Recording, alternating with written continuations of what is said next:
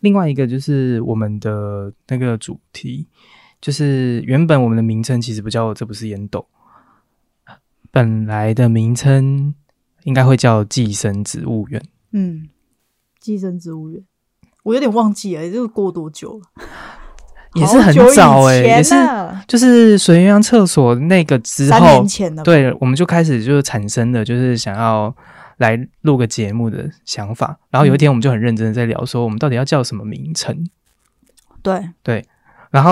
但那时候就从我们身边下手，因为我们就开始在讲说，就是身边的人像什么植物跟什么东西，然后因而就产生了这个这个名称。因为那时候我们就说啊，山的代表植物是山苏，对，但我其实有点不太记得为什么你是山苏，可能刚好也就是有“山”这个字而已吧。对，对，然后但有一个很明确的人就是姜汁奶茶，姜汁奶茶原本就是姜。对，对，除了他本身爱吃姜，然后我们也说，就是跟他本人的形象某种程度上也是蛮符合的。对，然后另外就是我身边的朋友很多，就是形形色色的人都有。然后比如说，我们就不指名道姓，但是中间就是有一些人，比如说有一个朋友可能像冬虫夏草，哦，对对对，我们就说他变化很多端，他常常就在某一种时候，然后就看起来人模人样，然后某的时候就变得有就是一副鬼样这样子，而就有且些冬眠的感觉。对，而且就是某种程度上，就是它还有寄生的程度。然后寄生植物园也是从这样开始的，没错，我们那时候好像就是身边的朋友都可以变成一个类似的植物，就是你可以隐喻它变成一个植物。没这错，样没错。对，啊然后，所以后来才有寄生植物园这个概念。然后我就是那个的园长。对，因为它好像也不是一个植物，诶，如果你现在看我的话，你会觉得我像什么植物？好难哦。那个吧，仙人掌。 我现在就是在随便乱回答他，因为他突然就给我一个这个问题，只要傻小，找我麻烦， 就仙人掌。好，对，我还想说，我们要不要先来讲新年新希望？好啊，虽然有一点晚，但没关系，我们还是来讲一下新年新希望好了。新的一年，你有什么新希望？你说我的新希望哦，对啊，没错。就是大家身体健康，万事如意。 这是我跟土地公讲的话。哦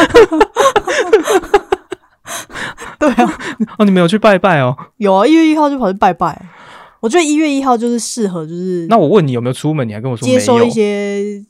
啊，我是出去吃饭，我还遇到那抖脚的人，你不是有看到？哦哦，我有看到你的线动， 我很生气耶，哎、我就是一月一号就是心情好，然后就出门，你们知道三一年可能不剖几篇文，他新年第一篇的那个线动竟然就剖人家跺脚，他真的是气到疯掉、欸。哎、那个抖脚很可怕。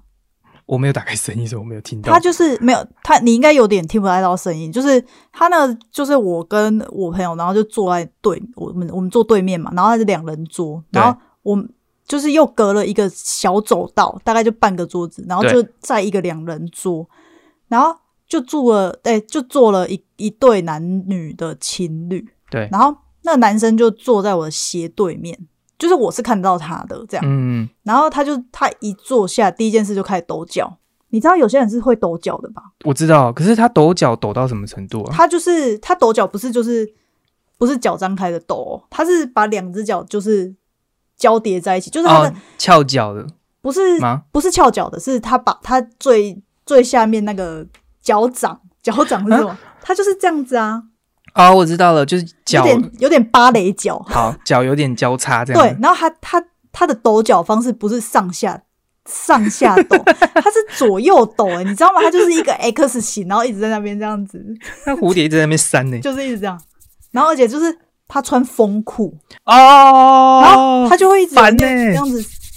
好烦，这会让人很躁郁哎、而且重点是怎样？我以为他点完餐他就不会抖，或者是他在做别的事情的时候他就不会抖，因为很多人不是这样嘛，就是他有点焦虑的时候会对啊抖，可是你在不讲知道话要的时干候，嘛的时候，对，你在讲话或者是你在干嘛的对时候，就是你就不会抖了。对，可是他居然抖了一个小时，好烦哦、然后整间店都都是那个声音，好恼人哦！我虽然虽然那里是有一个背景音乐这样，我看的时候我没有开声音，所以我以为他抖是那种平常就是脚交叉可能一直抖，然后会抖到我有桌子拍到他在抖啊，我有看到，然后可是我没注意看是怎么抖，因为我只看你的文字嘛，就是讲到对这个抖的部分，我还想说他是那种抖到脚会去弄到桌子出声音，可能像这样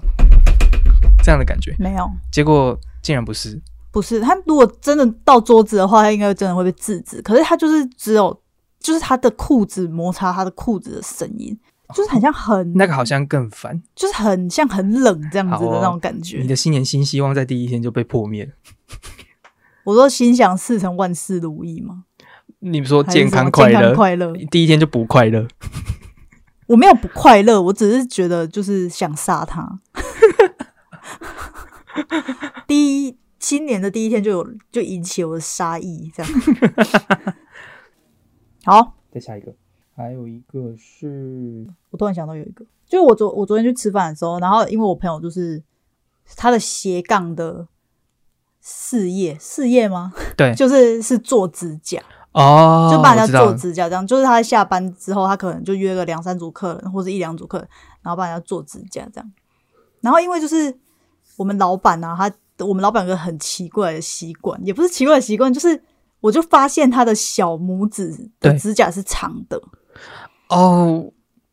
然后然后可是那个指甲对是长的，我是不知道他要干嘛啦。对啊然后对对，后来我就我就问我那个同事，我就说，哎、那如果假设老板给你五千块，然后叫你帮他把那个指甲延长， 呃那这样你要做吗？然后他说，嗯，如果是为了钱的话，好像可以。然后我就说，那如果假设就他在做指甲之前，他都他都不剪，他都他都不洗手，然后那这样可以吗？他说，那我可以哦戴手套吗然后我就说，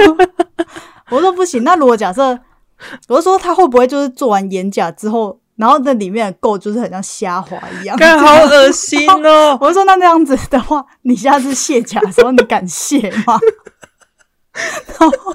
同事就说，他就觉得很痛苦，然后然后他就说